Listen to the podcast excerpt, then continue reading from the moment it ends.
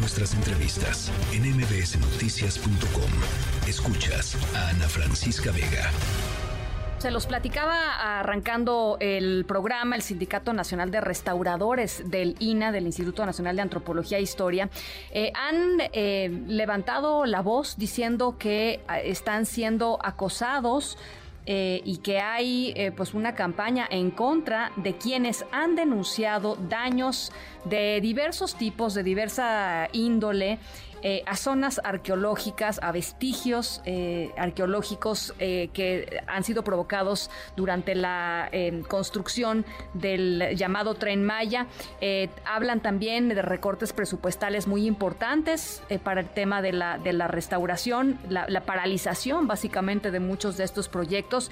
Y en la línea telefónica, Jimena Rojas Muñoz, secretaria general del Sindicato Nacional de Restauradores del INA. Gracias por platicar esta tarde con nosotros. Hola, buenas tardes, Ana Francisca. Mucho gusto.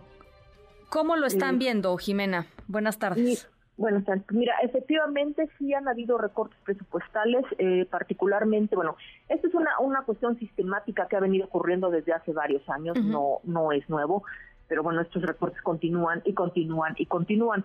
En fechas recientes, semanas recientes, se debe tener como tres o cuatro semanas, varios de nuestros agremiados nos comentaron que estaban surgiendo bueno nuevas limitaciones en el desarrollo de las comisiones. De las comisiones me refiero cuando tienes que ir a atender algún bien cultural a, otra ciudad que está que se encuentra en otro lugar donde de donde está tu centro de inscripción del espacio donde trabajas. Sí. Eh, dentro de estas medidas, por ejemplo, está el eh, bueno pues ya solamente podían eh, trasladarse hasta 50 kilómetros o eh, podían ocupar 16 litros de gasolina. Este, y bueno, muchos de los proyectos que se eh, metieron dentro de la plataforma que, integra los proyectos propiamente que se desarrollan en el instituto, pues no había, no han sido aprobados algunos, este, o los aprobaban y se los regresaban, pero bueno, estamos a agosto y no muchos de ellos todavía no han sido aprobados. Sí. ¿Con qué consecuencias, Jimena? O sea, para que la gente que nos está escuchando eh, entienda más o menos cuál es la repercusión, eh, eh, de, hablando de nuestro patrimonio nacional, ¿no? Nuestro patrimonio histórico. Sí, justamente a esa parte iba. A ver. El, patrimonio cultural o la memoria histórica material, como también se le, se le conoce, pues se encuentra distribuida en toda la República Mexicana, no está concentrada en las ciudades más grandes o en las ciudades en donde están ahora sí que los centros SINA, ¿no? o cerca de la Ciudad de México.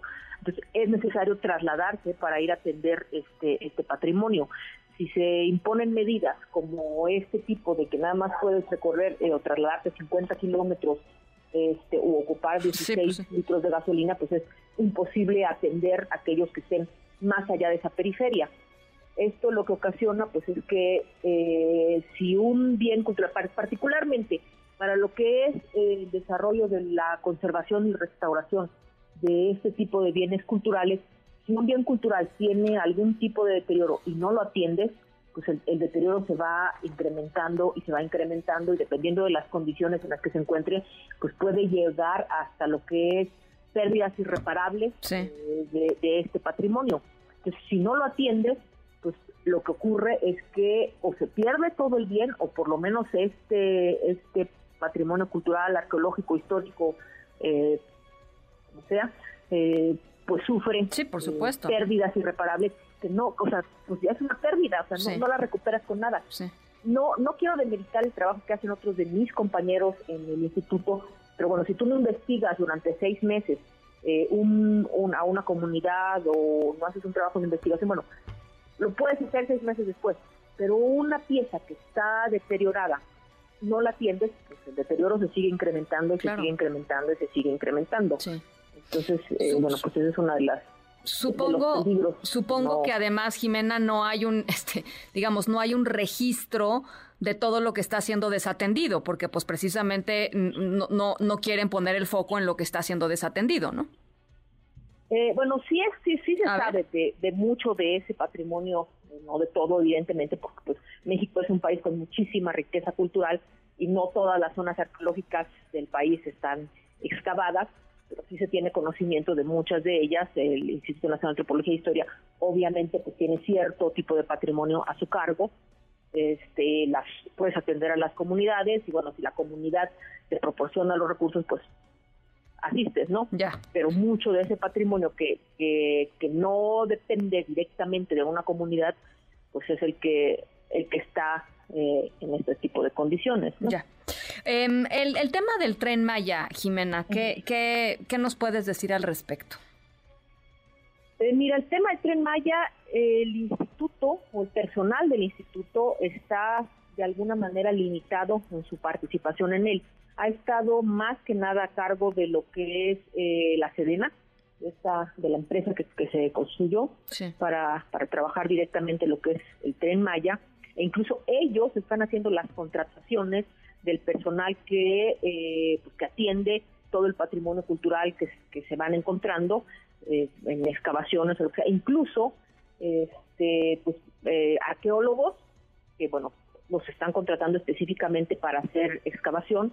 Sí me parece importante eh, mencionar que eh, pues las excavaciones o la excavación del patrimonio arqueológico eh, o la excavación arqueológica es una actividad propiamente del Instituto Nacional de Antropología e Historia que se encuentra en la Ley Federal de Monumentos y Zonas Arqueológicas, Artísticas e Históricas. Y entonces lo que estamos viendo aquí es que eh, las Fuerzas Armadas, la SEDENA o esta empresa que construyeron, pues está transgrediendo funciones que le corresponden al Instituto Nacional de Antropología e Historia claro. y que desafortunadamente pues en el instituto pues no no se ha puesto una limitante no o sea se ha permitido eh, que, que esto que ese tipo de acciones continúen eh, y pues con mucho peligro, ¿no? O sea, no sé a quién están contratando, con qué criterios están haciendo las elecciones, o sea, pues para eso está el INA justo, ¿no?